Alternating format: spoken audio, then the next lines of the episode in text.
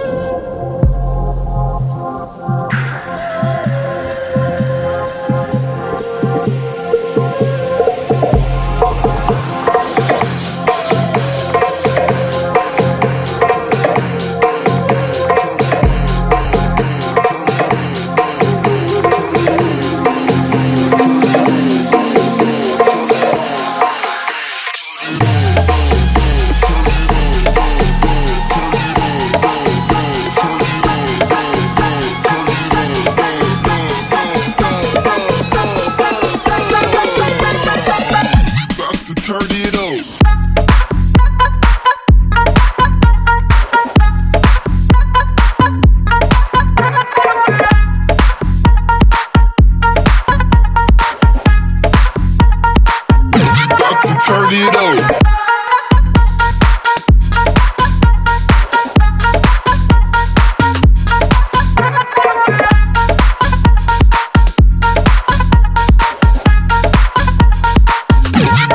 Turn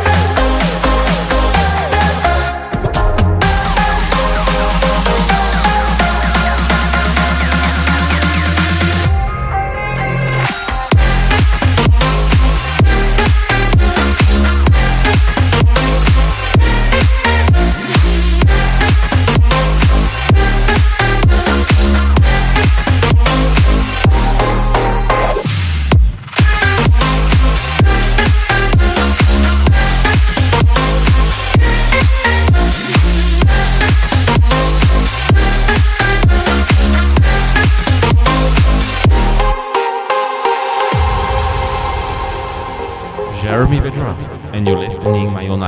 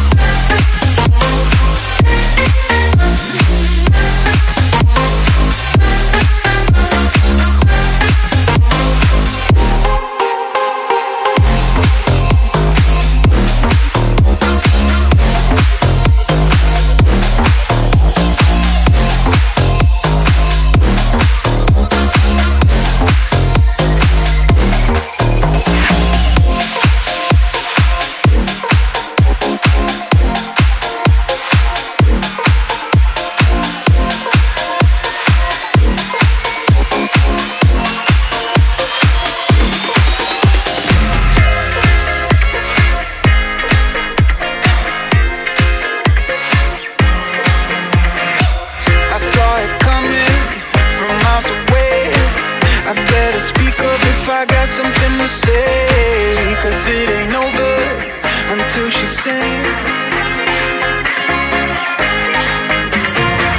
You had your reasons, you had a few But you know that I would go anywhere for you.